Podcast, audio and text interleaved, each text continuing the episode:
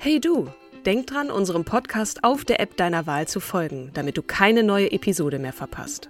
Und wenn du uns noch mehr unterstützen möchtest, schenk uns fünf Sterne auf Apple oder Spotify und lass uns auch noch eine tolle Rezension da. Mit Acast Plus kannst du uns übrigens werbefrei hören und auch 24 Stunden vor dem offiziellen Launch unsere neueste Episode vor allen anderen hören.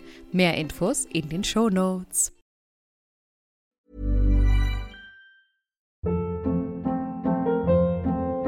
Hold up. What was that? Boring. No flavor. That was as bad as those leftovers you ate all week. Kiki Palmer here, and it's time to say hello to something fresh and guilt-free. Hello Fresh. Jazz up dinner with pecan-crusted chicken or garlic butter shrimp scampi. Now that's music to my mouth. Hello Fresh. Let's get this dinner party started. Discover all the delicious possibilities at hellofresh.com.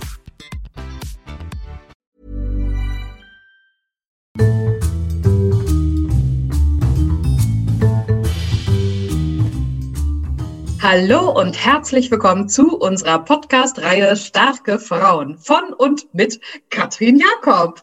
Und Kim Seidler. Liebe Kim, ich grüße dich herzlich. Wie geht es dir heute an diesem wunderschönen Tag? Mein Gott, wir müssen jetzt so ein bisschen hier gegen das graue Wetter draußen ankämpfen. Aber ganz ehrliche Frage, wie, wie geht's dir? Du, ich halte mich über Wasser, indem ich mir immer sage, pro Tag zweieinhalb Minuten mehr Tageslicht. Oh, das ist gut. Das äh, finde ich, das, das Glas füllt sich langsam, ne? Mit, Genau. Sonnen, mit Sonnenschein hoffentlich. Genau. ähm, ich habe eine Frau mitgebracht heute, die leider nicht mehr lebt, äh, die zu Tode kam, weil man ihr das Leben nahm. Äh, und die Geschichte bis dahin versuche ich jetzt mal zu umreißen. Und zwar handelt es sich um Anna Stepanovna Politkovskaya. Das ist eine russisch-amerikanische Reporterin, Autorin und Menschenrechtsaktivistin gewesen, die am 30. August, deswegen amerikanisch, 58 in New York City geboren wurde. Und äh, sie war, also ihre Eltern haben dort äh, in New York gelebt zu dem Zeitpunkt und waren übrigens ukrainischer Abstammung und arbeiteten im diplomatischen Dienst der Sowjetunion bei den Vereinten Nationen. Also ne, 58, da gab es noch die Sowjetunion natürlich. Und äh, Anna hatte auch ihr Leben lang die US-amerikanische Staatsbürgerschaft. Äh, ihr Englisch war einigermaßen überschaubar. Ich habe mal ein Interview gehört mit ihr, da fing sie in Englisch an und hat dann relativ gebrochen auf Englisch gesagt, ich würde gerne ins Russische wechseln, weil das meine Sprache ist und in der fühle ich mich wohl. Mir ist nämlich, äh, ich habe keine Quelle gefunden, in der es zur Sprache kam, wann sie mit ihren Eltern zurück äh, nach Russland ging. Das war auf jeden Fall der Fall, ich schätze mal, als sie ein junges Mädchen war. Ich habe sie auch gefunden und auch gewählt, weil sie mich zum einen sehr beeindruckt, zum anderen, weil ich sie auch gefunden habe in dem wundervollen Buch Goodnight Stories for Rebel Girls. Mhm. Und äh, da zu ihrer Kindheit, viel mehr gibt's da eigentlich auch gar nicht zu sagen, beziehungsweise ich habe nichts gefunden, heißt es dort, es war einmal ein Mädchen, das hieß Anna. Anna liebte Bücher, doch die Bücher vieler Schriftsteller waren in Russland verboten, darunter auch Bücher von Autoren, die Anna besonders liebte. Damit ihre Tochter trotzdem nach Herzenslust lesen konnte, schmuggelten Annas Eltern ihre Lieblingsbücher für sie ins Land. Das äh, zeigt so, dass ihre Kindheit vermutlich auch in Russland stattfand. Ähm, es gibt auch keine Quellen zu Geschwistern, beziehungsweise ich habe keine gefunden. Ähm, sie hatte offensichtlich aber ein sehr gutes Verhältnis zu ihren Eltern. Sie hat als 20-Jährige hat sie schon geheiratet und zwar Alexander Politkovsky. Ähm, Also sie heißt ja eigentlich Stepanovna und hat dann ihren Mädchennamen auch behalten, so dass es einen Doppelnamen ergab. Der Alexander war auch oder ist auch Journalist, der lebt noch ähm, und ist übrigens Professor am Moscow Institute of Television and Radio Broadcasting, also der wirkt dort auch noch. Die beiden haben zwei Kinder, ein, ein Mädchen, einen Jungen, Vera und Ilja. Und äh, 1980, also äh, kurz nachdem sie geheiratet hat, hat sie schon nämlich mit 22 Jahren ihr Journalismusstudium an der Moskauer Lomonossow-Universität abgeschlossen. Sie hat dann im Anschluss, also von 1982 bis 93, äh, an verschiedenen oder bei verschiedenen Zeitungen und Verlagen gearbeitet unter anderem für die sowjetisch-russische Tageszeitung Izvestia und die Zeitschrift Megapolis Express. Das waren schon damals relativ linksorientierte und ähm, dementsprechend auch äh, vermutlich äh, ja regimekritische Zeitungen, die immer auf der Suche waren nach der Wahrheit. Sozusagen, sie hat das auch bewusst so gewählt. Sie war 94 bis 99 leitende Redakteurin für Notfall- und Krisensituationen und besonderes Gebiet oder besonderes Augenmerk lag da auf Tschetschenien. Dazu komme ich gleich noch. Mhm. Hat äh, als Kommentatorin und dann als stellvertretende Chefredakteurin bei der Wochenzeitung Obstschaya Gazeta gearbeitet. Genau, in der Abteilung außerordentliche Vorfälle. Ich hoffe, oh. dass das korrekt übersetzt worden. Ja. Ähm, aber ja, das, das unterstreicht nochmal das, was du eben gerade gesagt hast, ne? Dieses kritische ähm, oder Russland-kritische ja. dort genau regimekritisch. Also da war, da war ja der, ähm, der Kalte Krieg schon vorbei, ne? die Mauer geöffnet und äh, na, die Sowjetunion ist zusammengefallen. Also das nochmal so als zeitliche Einordnung. Ne? Russland ist ja auch nach wie vor flächenmäßig das größte Land der Welt. Ne? Die Sowjetunion mhm. assoziiert man immer sehr stark mit Russland, aber es gibt eben ganz viele ähm, ja, Länder, übrigens auch Kasachstan, ich weiß nicht, ich glaube das achtgrößte oder fünftgrößte Land der Welt, auch äh, ein, ein riesengroßes Flächenland gehörte auch dazu und da gab es viele kleine äh, Länder, ähm, die dazugehörten. Und das ist jetzt nochmal wichtig, um im Hinterkopf zu behalten, weil wir uns gleich vorwiegend mit Tschetschenien beschäftigen werden oder ich davon erzählen werde. Du kannst auch gerne Fragen stellen. Ich hoffe. Mhm. Und an dieser Stelle nochmal der kleine obligatorische Hinweis, den haben wir am Anfang vergessen. Stimmt. Dass äh, ich mich hier natürlich stets bemühe. Ich bin keine Russland-Expertin und äh, dementsprechend bitte ich zu entschuldigen, wenn da vielleicht das ein oder andere nicht korrekt wiedergegeben wurde. Also außerordentliche, wie hieß es noch in dem? Äh, außerordentliche, die Abteilung außerordentliche Vorfälle bei der Wochenzeitung Obstschaya Gazeta. Ja. Und dann hat sie aber auch für die Zeitung Novaya Gazeta noch geschrieben, in der sie ja. dann äh, ja ihre Leidenschaft für lange Reportagen oder auch Meinungsstücke voll ausleben konnte, so heißt es. Die außerordentlichen Vorfälle, das zeigt schon so ein bisschen ein investigatives äh, Vorgehen. Ne? Also wirklich mhm. nicht aufgeben, bis man die Wahrheit gefunden hat, was natürlich auch nicht allen geschmeckt hat. Ich musste ein Erstens bisschen denken hm? nicht eingeschmeckt hat und man nicht, also es heißt ja auch, dass viele Journalisten sich das überhaupt nicht getraut hat, haben, was sie sich getraut hat, mhm. ähm, weil in der in Russland ja die Regierung von Wladimir Putin eine Zensur ähm, vornimmt. So, also mhm. die lassen nicht alle, also besonders kritische Artikel über seine Politik waren verboten. Das sagen westliche Medien. Ne? Also wir müssen auch da so ein bisschen äh, Vorsicht die, walten lassen. Natürlich geht's jetzt darum, ne, was, was Anna äh, aufgedeckt hat und was ihrer Meinung nach die Wahrheit ist, was nicht heißt, dass, dass du nicht recht hast in deiner Aussage, aber wir müssen immer auch ein bisschen gucken, Gut. dass wir versuchen, die, die Objektivität zu wahren. Richtig. Ich habe ein bisschen das, was sie gesagt hat. Ne? Es geht nicht darum zu sagen, was unsere Meinung ist, sondern was die Wahrheit ist oder äh, was Tatsachen sind, und zwar Fakten, richtige Fakten, keine Fake News, musste ich denken an einen Ausspruch, ein sehr berühmtes Zitat von Rudolf Augstein. Ich weiß nicht, ob du schon mal im Spiegelgebäude warst in Hamburg. Wenn man da mhm. reinkommt, dann ist das auch äh, an die Wand äh, gemalt oder angebracht, sagen, was ist. Das sagt es eigentlich alles. Ne? Es geht darum, mhm. als Journalist und Journalistin wirklich gut zu recherchieren, die Quellen richtig anzugeben und dann die Dinge zu sagen, wie sie sind.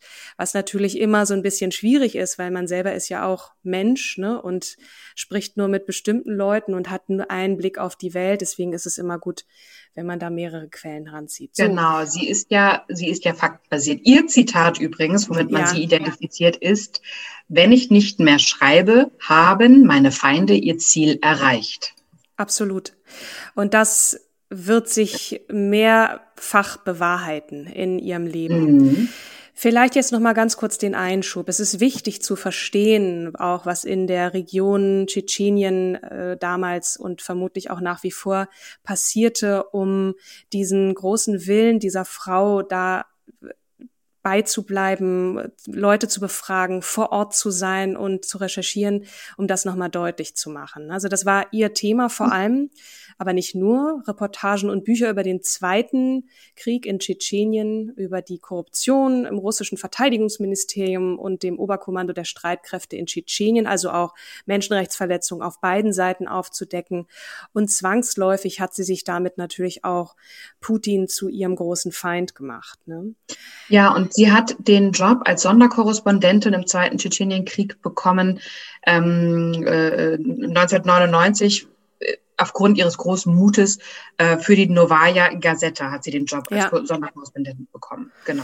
Und diese Novaya Gazeta war auch immer und ist auch nach wie vor, ne, tritt für die Pressefreiheit ein, also eine Zeitung, die, eine Zeitschrift oder Zeitung, Wochenzeitung ist es, glaube ich, die auch nach wie vor das Erbe von Anna Politkovskaya hochhält und äh, auch einen Spendenaufruf gestartet hat im Übrigen, um ihren Mörder zu finden. Dazu komme ich jetzt gleich. Aber ganz kurz wirklich, ich versuche mich da kurz zu halten und das so gut wie möglich zu beschreiben, was passierte zwischen Tschetschenien und Russland.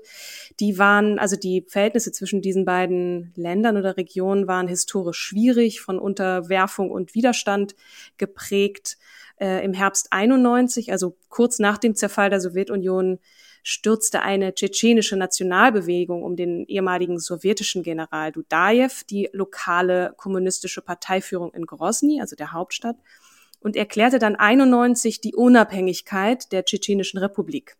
Und die sowjetische Führung und wenig später dann auch die Regierung der neuen russischen Föderation erkannten diese Unabhängigkeitserklärung aber nicht an. Äh, Im Jahr 92 gab sich dennoch die Tschetschenische Republik eine Verfassung als ähm, in Anführungsstrichen unabhängiger und demokratischer Staat. Und der Aufbau des Staates gestaltete sich aber wirklich schwierig. Es kam zu jahrelang anhaltenden Spannungen auch mit Russland.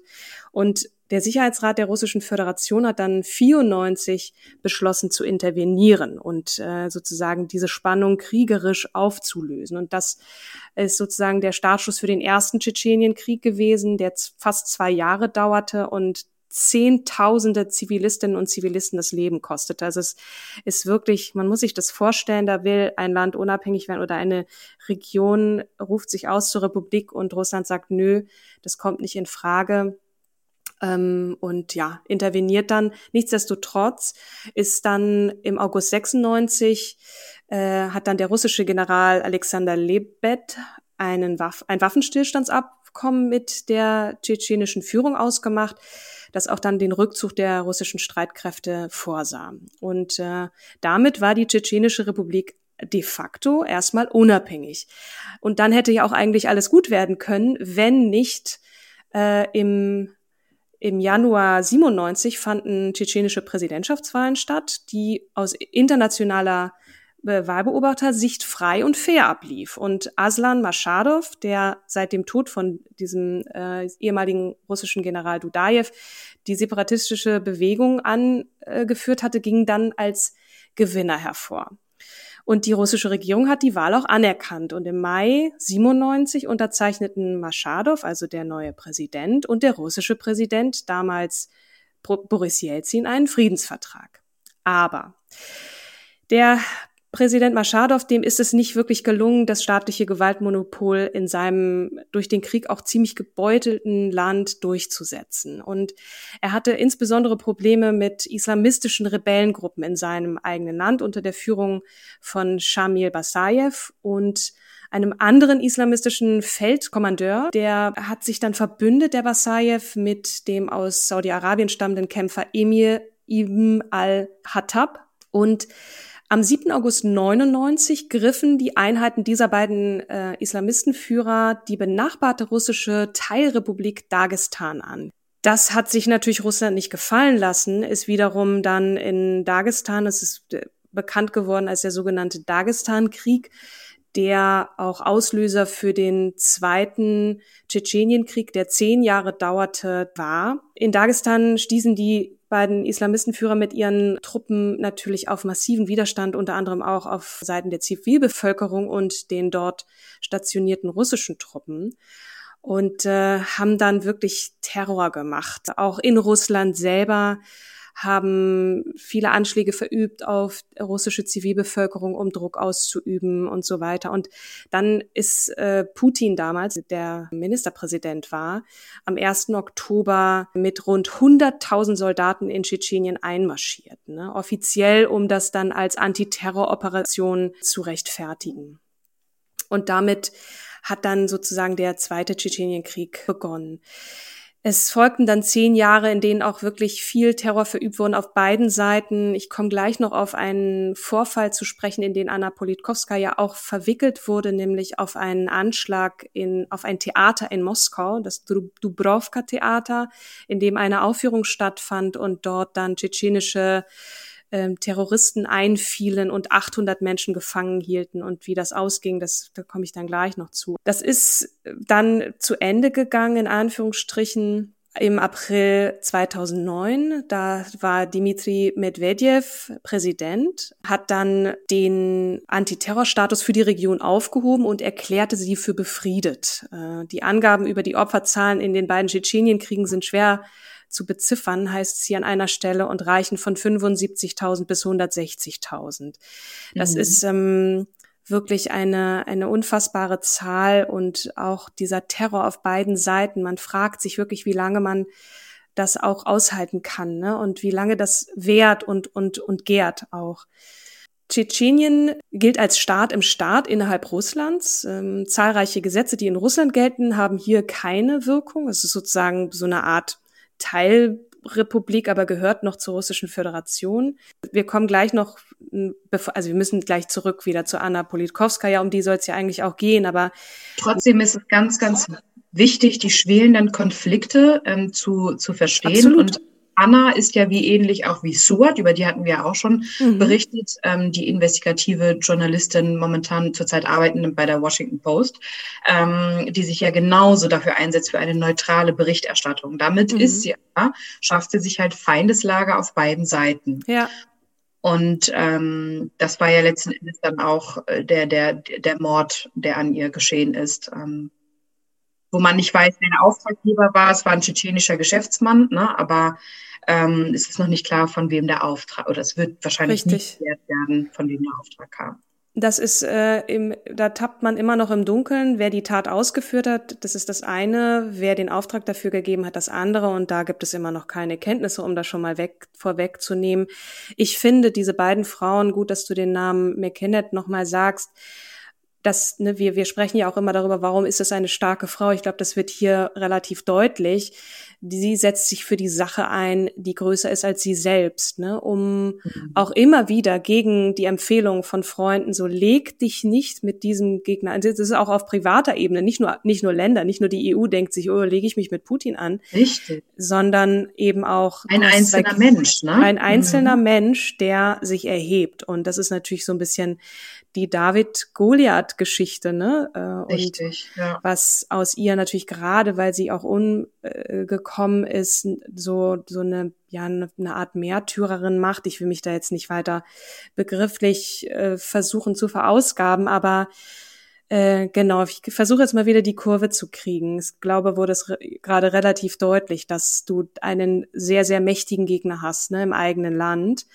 und Politkovskaya gehörte auch zu den wenigen Journalisten und Journalistinnen, die während des Zweiten Tschetschenienkrieges kontinuierlich widersprochen haben zur offiziellen Darstellung aus der Krisenregion. Ne? Ja. Sie berichtete über Kriegsverbrechen der russischen Armee und der mit ihnen verbündeten paramilitärischen tschetschenischen Gruppen, über Folter, Mord, ungerecht, unrechtmäßige Bereicherung durch Raub, Korruption, Unterschlagung, Veruntreuung im Kriegsgebiet. Ne? Sie hat den Krieg mehrfach einen schmutzigen Krieg als schmutzigen Krieg bezeichnet, wobei ich mich natürlich frage, gibt es auch saubere Kriege? Ihre Reportagen und Berichte aus dieser Region hat sie natürlich vor allem international auch äh, berühmt gemacht, ne? Und mhm. über weit über Russlands Grenzen hinaus hat auch da eher Zustimmung bekommen beziehungsweise wurde wurde als mutig anerkannt, ne? Und äh, gleichermaßen im eigenen Land auch von den eigenen Kolleginnen und Kollegen als Nestbeschmutzerin bezeichnet. Ne? Wie kannst du es mhm. wagen, hier so gegen das russische Volk äh, zu agieren und unserem Führer Putin, der ja auch nach wie vor, ich meine, der ist immer noch an der Macht. Ne? Und viele Russen haben ihn nun auch gewählt. Mit dem anzulegen heißt auch mit seinen Wählerinnen und Wählern anzulegen. Insofern hatte sie es da auch schwer. Sie hat ja nicht nur Putin auch angegriffen, sondern ja auch äh, zum Teil die ähm, von, von Russland unterstützte Regierung in Tschetschenien unter der Führung von Achat Kadyrov und seinem Sohn Ramsan Kadyrov und äh, hat aber immer wieder Rückendeckung bekommen von ihrem Arbeitgeber, der Moskauer Zeitung Novaya Gazeta, die hattest du vorhin ja auch erwähnt. Sie wurde auch beauftragt, äh, nachdem sie vor allem ja im Westen dann sehr bekannt wurde, Putins Russland zu schreiben, das später den Untertitel Leben in einer scheiternden Demokratie dazu bekam. Das ist eine Art Bericht, ein breiter Bericht über ihre Ansichten und Erfahrungen, nachdem der frühere Oberstleutnant des KGB, Wladimir Putin, darf man auch nicht vergessen, ehemaliger Geheimdienst, mhm. Boris Jelzins Premierminister geworden war. Das äh, ist jetzt wieder so ein bisschen vor dem Ende äh, des Tschetschenienkrieges, der ja 2009 zu Ende ging. Ne? In dem Buch beschuldigte sie den russischen äh, Föderalen Sicherheitsdienst, also FSB, alle bürgerlichen Freiheiten zu unterdrücken, um eine Diktatur nach sowjetischem Vorbild zu errichten, gab jedoch zu, ich zitiere, es sind wir, die für Putins Politik verantwortlich sind. Die Gesellschaft hat grenzenlose Apathie gezeigt. Wenn die Tschekisten an der Macht verankert sind, haben wir sie unsere Angst sehen lassen und dadurch ihren Drang verstärkt, uns wie Vieh zu behandeln. Der KGB respektiert nur die Starken. Das Schwache verschlingt es. Ausgerechnet wir sollten das wissen. Also sie erhebt sich auch so ein bisschen gegen das eigene Volk, das sagt, wie könnt ihr das zulassen? Ne? Also mhm. wir haben nur noch das Internet, in dem Informationen noch frei verfügbar sind. Das hat sie natürlich vor ein paar Jahren geschrieben. Im Übrigen ist es für Putin eine völlige Unterwürfigkeit, wenn man weiter als Journalist arbeiten möchte. Das heißt, entweder du schreibst mit ihm oder du musst aufpassen, denn andernfalls ja. kann es den Tod, die Kugel, das Gift oder die Prüfung sein, was auch immer unsere besonderen Dienste, Putins Wachhunde für richtig halten. Ne? Und mhm. dann abschließend noch, wenn ich getötet werde, dann könnt ihr den, den Mörder im Kreml suchen. So, das sind natürlich ähm, krasse Sachen, ne? Ähm, mhm. die natürlich ihr wahnsinnige Anerkennung im Westen brachte und gleichermaßen dann Putin wieder äh, böse Schwecken. werden ließ, ja, das, weil, ne, wie kannst du es wagen? Und genau. Nawalny äh, auch jüngst, ne, legt sich mit der Regierung an. Wir wissen immer noch nicht, wer es offiziell war. Die russische Regierung unter Putins Führung weiß das vehement von sich. Aber es ist schon irgendwie merkwürdig, äh, dass die, die Vergiftung von Nawalny. Die, Vergift, ne? die, die Vergiftung ja. von Nawalny. Denn äh, auch, aber vorher erzähle ich noch was anderes. Im Politkovskaya wurde nämlich auch versucht zu vergiften. Und sie hat mhm. es überlebt. Das war 2004, aber vorher möchte ich noch ganz kurz auf dieses Geiseldrama eingehen, was ich vorhin erwähnte. Terror der Tschetschenen in Russland. Ne?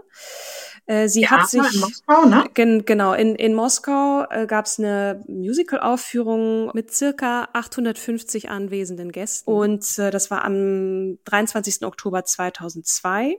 40 tschetschenische Kämpferinnen und Kämpfer stürmten die Vorstellung Nordost und nahmen mehr als 200 Zuschauer als Geiseln. Äh, sie forderten den sofortigen Abzug russischer Truppen aus Tschetschenien. Wen wundert's? Unter den Geiselnehmern waren auch schwarz gekleidete Frauen mit Sprengstoffgürteln, sogenannte Machidinnen, also Märtyrerinnen. Das mhm. Ganze dauerte insgesamt 58 Stunden. Mit Klebeband wurden Bomben an den Sesseln des Theaters befestigt. Auf der Bühne platzierten die Täter einen Sprengsatz, der allein ausgereicht hätte, um das gesamte Gebäude in die Luft zu sprengen. Und dann mussten die russischen Truppen, also Militär und auch Sondereinsatzkommando wollten da natürlich rein und die Leute befreien und haben dann Betäubungsgas in die in das Gebäude geleitet. Und äh, als sie dann reinkamen, haben sie die Täterinnen und Täter getötet, also die, ähm, die Terroristen.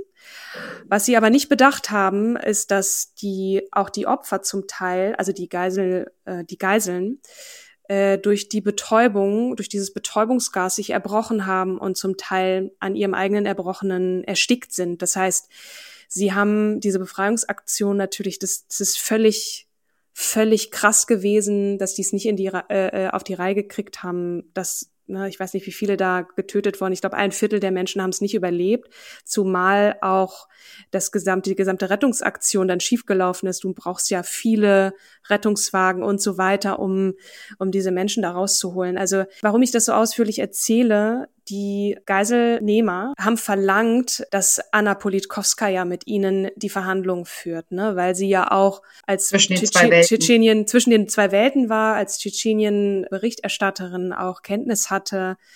Und äh, sie hat auch versucht, also sie hat war auf dem Flug wo ganz woanders hin, ich glaube in die USA und hat dann diese Reise abgebrochen, um in Verhandlungen zu treten. Und sie hat auch wirklich alles versucht, um die Erstürmung des Theaters zu verhindern, was ja dann in dieser Katastrophe endete. Also sie wurde auch durchaus wahrgenommen als Frau, die mit der man reden konnte, beziehungsweise die eine, Mediatorin eine Stimme, sein. Genau, ja. eine, eine Stimme hat, wobei das natürlich auch perfide ist, ähm, weil sie kann eigentlich nur verlieren. Ne? Was, was, aber sie mhm. wollte, sie wollte zumindest auf diese Forderung eingehen. Das war auch nicht das erste Mal. Also es war eine von vielen Aktionen, die natürlich besonders schlimm ausging, die Tschetschenen in, in Russland dann verübt haben. Äh, das Gleiche ist natürlich andersrum auch passiert. Also es ist ein, ein Krieg gewesen, den keiner so richtig gewinnen konnte, weil vor allem auch die Zivilbevölkerung dazu, darunter zu leiden hatte. Das war 2002. Dann hatte ich die Vergiftung erwähnt. Sie war auch da auf einem Flug, ähnlich wie Nawalny auch, ne? war sozusagen mhm. kurz davor in ein Flugzeug zu steigen, hat einen Tee getrunken und in diesem Tee war Gift drin kein Novichok, das ist ja bei Nawalny gewesen und auch bei Skripal, der ja auch den Anschlag überlebt hat mit seiner Tochter zusammen. Skripal ist äh, ehemaliger russischer Geheimdienster, der dann vom britischen Geheimdienst angeheuert wurde und daraufhin äh, vergiftet wurde mit Novichok. Der hat es überlebt, aber ich weiß gar nicht, wie es ihm aktuell geht. Äh, auch sie hat diesen Anschlag überlebt, aber die Einschläge kommen näher. Ne? Das war eine Warnung. Also wenn du das weitermachst, dann, dann wirst du nicht. Das? das war 2004. 2004. Mhm. Genau. Sie ist übrigens als eine von tausend Frauen im Rahmen des Projekts Thousand Women for the Nobel Peace Prize 2005 für den Friedensnobelpreis nominiert worden. Die internationale Atomenergiebehörde IAEA e und ihr Chef Mohamed El Baradei haben damals den Preis bekommen, aber ich fand das schon eine unglaubliche Aktion von dem Verein Peace Women Across the Globe. Das ist ein Schweizer Verein, der eben diese tausend Frauen, die sich für äh, den Frieden und für Menschenrechte einsetzen, zu nominieren in, in dieser sehr großen Geste sozusagen. Sie hat es jetzt da nicht bekommen, aber dieser Verein setzt sich nach wie vor für die Stärkung der Partizipation von Frauen als gleichberechtigte Entscheidungsträgerinnen auf allen gesellschaftlichen und politischen Ebenen ein, gegen Gewalt äh, gegen Frauen und Sichtbarmachung und Stärkung der Friedensarbeit von Frauen. Und das sei an dieser Stelle nochmal erwähnt.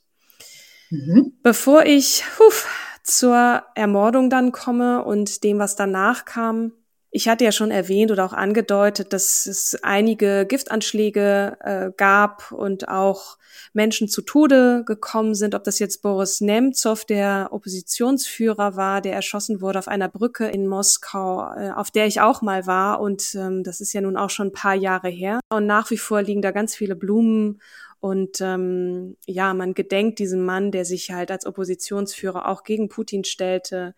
Natalia Estemirova, die ähm, tschetschenische Aktivistin der Menschenrechtsorganisation Memorial ist äh, ermordet worden, genauso wie Boris Berezowski, der im Übrigen auch mal kurzfristig als äh, Mörder von Anna Politkovskaya herhalten musste, ein russischer Oligarch und Putin-Kritiker, der erhängt im Bad seines Hauses in Großbritannien gefunden wurde. Allerdings konnte man später nachweisen, dass das unter Fremdeinwirkung stattfand. Also es gibt diverse Opfer auch, die sich gegenstellten, den Mund aufmachten und bei Nawalny, ne, der ist ja jetzt in Haft, der hat es ja gewagt, sich auch sozusagen ja, als Mann dem Ganzen zu stellen, das kommt ja immer gut, irgendwie ein starker Mann zu sein und zu sagen, ich gehe zurück in mein Land und stelle mich dem Ganzen und sitze so, in Haft. Genau.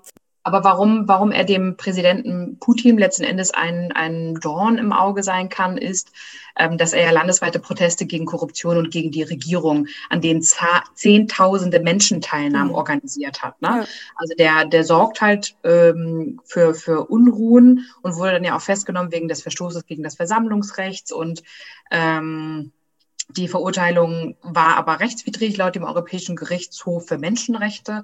Und das ist halt immer eine, eine, eine riesengroße Zwistigkeit. So als eine kurze Hintergrundinformation. Ähnlich wie die Anna, die auch ähm, die ganze Zeit die Korruption aufdeckt, auch die staatliche Korruption.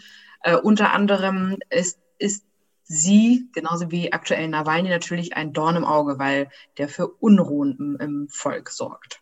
Ja, Leider ist es ja nun so, dass Anna Politkovskaya ermordet wurde. Von wem ist nach wie vor nicht bekannt, ne? beziehungsweise wer die Hintermänner waren. Ne? Und das war am genau. Samstag, den 7. Oktober 2006, übrigens der Geburtstag von Wladimir Putin, ist sie oh. gegen 16.03 Uhr im Aufzug ihres Wohnhauses in der Moskauer Lesnaya Straße durch mehrere Schüsse getötet worden, in die Brust, in den Kopf. Und äh, gegen 17 Uhr hat die Nachbarin sie gefunden und dann kam die Polizei. Leider die Solidarität, die ihr natürlich auch international entgegengebracht wurde, hat, hat sie nicht schützen können. Ne? Sie hat sich auch bewusst dagegen entschieden. Sie ist mal kurz, glaube ich, auch ins Ausland geflüchtet nach Österreich, nach Österreich. hat da ein mhm. paar Monate oder so verbracht und ist dann aber wieder zurückgekommen, weil ich hatte auch so diesen Eindruck, als ich dieses Radiointerview, das auch mit Bild begleitet wurde, gesehen habe, wie sie selber so das Gefühl hat, ich kann in dieser Sprache hier gerade nicht sein. Ich muss, ich muss in meiner Sprache sprechen, dass sie auch dieses Land wirklich geliebt hat und seine Leute ne, und trotzdem versucht hat, auch immer wieder diese Missstände aufzudecken und zu sagen, Leute, wacht auf, ihr müsst mir helfen. Und leider kam ihr dann keiner zu Hilfe. Aber sie hat sich auch bewusst dieser Gefahr ausgesetzt, was nicht heißt, dass sie schuld ist an ihrem Tod. Das möchte ich so nicht verstanden wissen. Nee. So. Genau, und als sie zurückkam aus Österreich, das war ja 2002, da wurde sie auch erstmal stundenlang vom russischen Militär verhaftet und verbohrt. Ja. ja. Naja, versucht Druck auszuüben. Ne? Äh, sie hat das ist auch ganz, ganz schön beschrieben in Goodnight Stories for Rebel Girls. Ne? Es sind viele schlimme Dinge passiert, doch Anna blieb mutig. Einmal musste sie bei Nacht über die tschetschenischen Berge fliehen, um sich vor dem russischen Geheimdienst in Sicherheit zu bringen. Auf beiden Seiten gab es Menschen, die versuchten, Anna daran zu hindern, die Wahrheit zu sagen. Und bis zum Schluss hat sie sich das nicht nehmen lassen. Ne?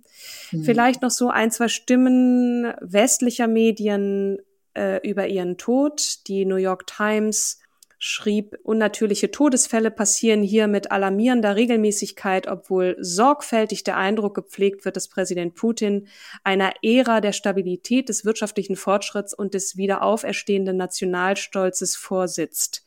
Manche sagen auch gerade deshalb, das war am 11. Oktober 2006, und um auch mal eine deutsche Zeitung zu zitieren.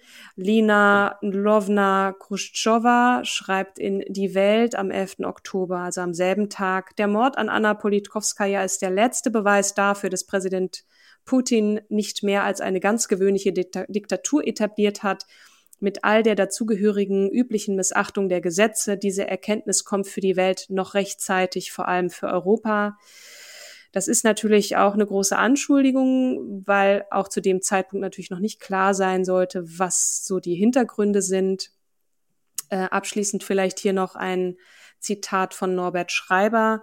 Chronik eines angekündigten Mordes. Das ist ein Buch, erschienen ein Jahr später ein Österreicher. Wo bleibt eigentlich der öffentliche Protest der internationalen Organisationen? Schweigen auf dem innenpolitischen Parkett in Deutschland, Kommunikationsroutine. Haben Journalistenorganisationen zu den Ereignissen keinen eigenen Debattenbeitrag zu leisten? Wo sind die Proteste der Künstler, der Theater- und Filmemacher? Nur Einzelne melden sich zu Wort, die Reaktionen bleiben dürftig.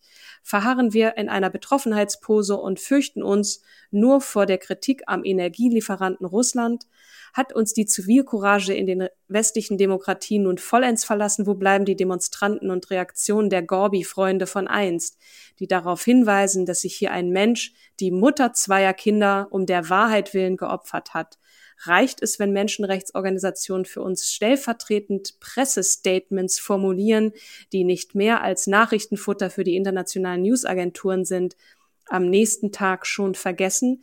Während ich das lese, kriege ich wirklich ein bisschen Gänsehaut und ähm, Mm. Es ist vor allem deswegen so bitter, ähm, natürlich. Also ne, die ihr Arbeitgeber hat äh, gesammelt, auch Reporter ohne Grenzen, ne, um das jetzt auch nochmal zu sagen, hat sich immens engagiert auch dafür und immer wieder berichtet, so wie ist die Lage. Also die haben doch auch dann ähm, eine Unterschriftensammlung mit 6000 Unterschriften gemacht, damit das äh, vernünftig nochmal aufgerollt wird, ne? weil die Untersuchung des Mordes ja wohl sehr notdürftig äh, vonstatten ging. Und du hattest von Boris Berezowski aus Großbritannien die, die Aufhängung ja erzählt. Ja. Russland ist ja davon ausgegangen, dass es dann der äh, aus dem Ausland kam und damit war Boris Berezowski ja gemeint.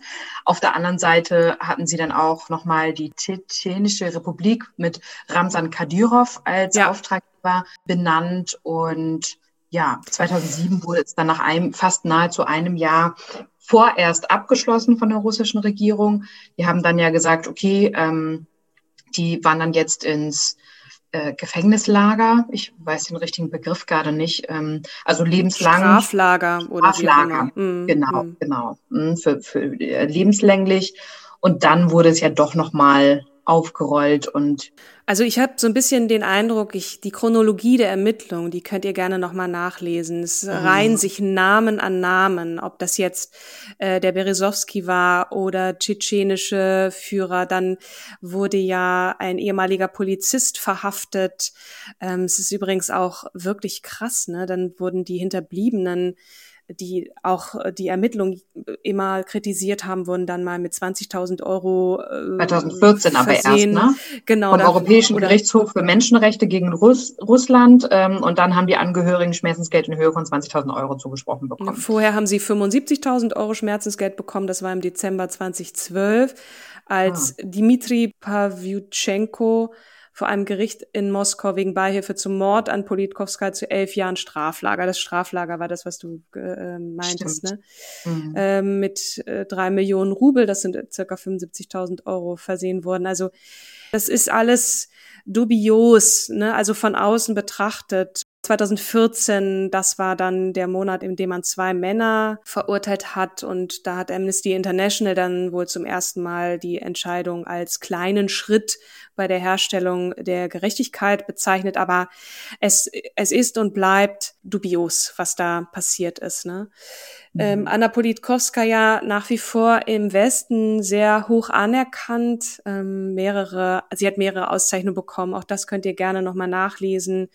Ich fand es ganz schön, dann zu sehen, dass sie in Russland, nachdem sie wirklich zuvor ja gar nicht, also mehr oder weniger ignoriert wurde, als, na ja, da ist schon, jetzt haben wir hier einen Täter und damit ist die Sache für uns erledigt, wurde ihr 2018 in Moskau ein Garten gegenüber der Redaktion der Novaya Gazeta gewidmet. Also immerhin das, ein kleiner Ort, an dem man ihrer gedenken kann und die Botschafter von Spanien, Lettland, Deutschland, Großbritannien und ein Vertreter der US-Botschaft pflanzten in diesem Garten, der den Namen Anna Gardens trägt, dann ein paar Blumen.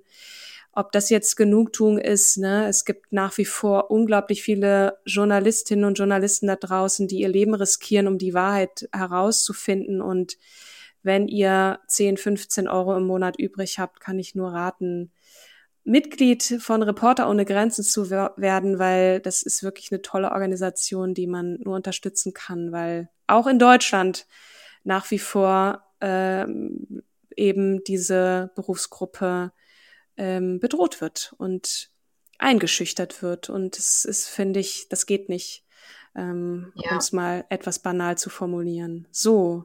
Also sie hat äh, ganz kurz zu den Auszeichnungen 2001 ja sogar Preis der russischen Journalistenunion erhalten ne? und danach relativ viele deutsche Preise mhm. äh, und europäische Preise, unter anderem auch posthum dann äh, 2007 nochmal einen UNESCO-Preis für Pressefreiheit, der Guillermo Cano World Press Freedom Prize und ja, diverse dann aus Deutschland und Stockholm und Prix Voltaire natürlich auch noch dazu 2007. Und ja, ich glaube, dann ist sie irgendwie ein bisschen in Vergessenheit geraten. Deswegen war es auch besonders dir ein Anliegen, sie nochmal vorzustellen. Und ich widme dieser Folge tatsächlich meiner Freundin Christina. Das ist mir ein großes Anliegen und all jenen Journalistinnen und Journalisten, die auf der Suche nach der Wahrheit sind. Ich bin manchmal leider auch immer wieder schockiert, wie wenig gut Journalistinnen und Journalisten hierzulande recherchieren, tendenziös sind und an dieser Stelle ähm, möchte ich all jenen danken in unser beider Namen. Ich nehme dich da jetzt einfach mal mit rein, ja, bitte. die die Wahrheit aufdecken, gut recherchieren und äh, ja, leider Gottes auch manchmal dadurch ihr, ihr Leben riskieren, ähm, was einfach nicht geht. Aber ja, es lebe die Pressefreiheit. Etwas pathetisch am Ende. Liebe Kim, vielen Dank für die Unterstützung, das Zuhören und mich reden lassen zwischendrin. Ich, ich hoffe, ich bin da gut durchgekommen ja. und habe äh, das ich einigermaßen hab, klar wiedergegeben. Ich habe viel, viel verstanden und viel gelernt und auch sehr, ne, wir hatten eingangs, bevor wir auf Aufnahme gedrückt haben, auch gesagt, dass wir tatsächlich zu wenig ähm, außerhalb der Europa ähm, mhm. oder über Kriegsgebiete Bescheid wissen. Ich mhm. bin dann immer ganz verwundert, warum eigentlich. Ich weiß, warum das ist. Wir sind einfach nicht in der Lage, auch vieles zu verstehen und du kannst dich auch äh, das ist einfach ein rein menschliches Ding, ne? Und das ist auch nochmal so krass an diesem Beruf, viel mit Leid und, und so beschäftigen. Es ist natürlich auch ein großes, ein großer Wunsch, manchmal so ein bisschen nach heile Welt. Und wenn man all diese Nachrichten manchmal hört, das ist einfach zu viel des Guten und jeder Kriegsschauplatz, der muss manchmal erwähnt werden, auch welche Konflikte es in, in Afrika gibt ähm, oder im Nahen Osten. Das das ist einfach äh, nicht zu verstehen und zu greifen. Und ähm, manchmal muss man sich da trotzdem mit beschäftigen, weil wir haben auch eine Pflicht äh, irgendwie, oder nein, ich finde das oder empfinde das für mich eine Pflicht, sich darüber zu informieren äh, und kann es aber auch verstehen, wenn jemand das nicht möchte und ähm, die Scheuklappen ja. zu öffnen und ich, vielleicht wünsche ich mir von den Medien ein bisschen mehr Sendung mit der Maus, damit auch ich verstehen kann. Ja, das ist, vielfach wird das schon ganz gut, auch mit Illustrationen. Ich finde da ein Stück weit, aber ich bin auch eher so öffentlich-rechtlich geprägt. Vielleicht tut's mal ganz gut, wieder ein bisschen auch da den Horizont zu öffnen.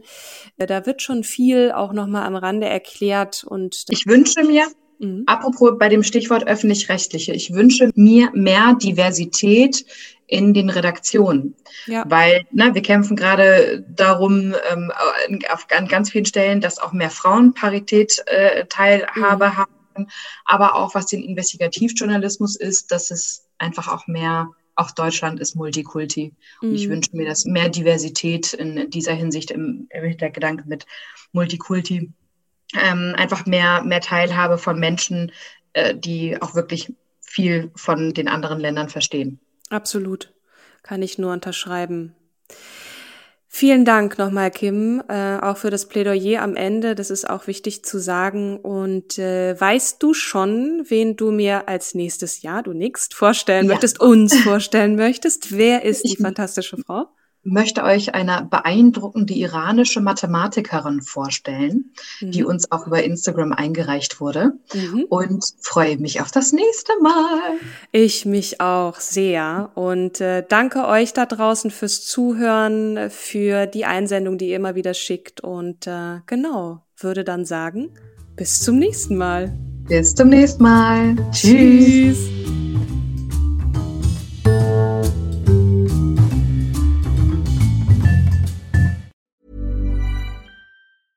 Hey, it's Danny Pellegrino from Everything Iconic.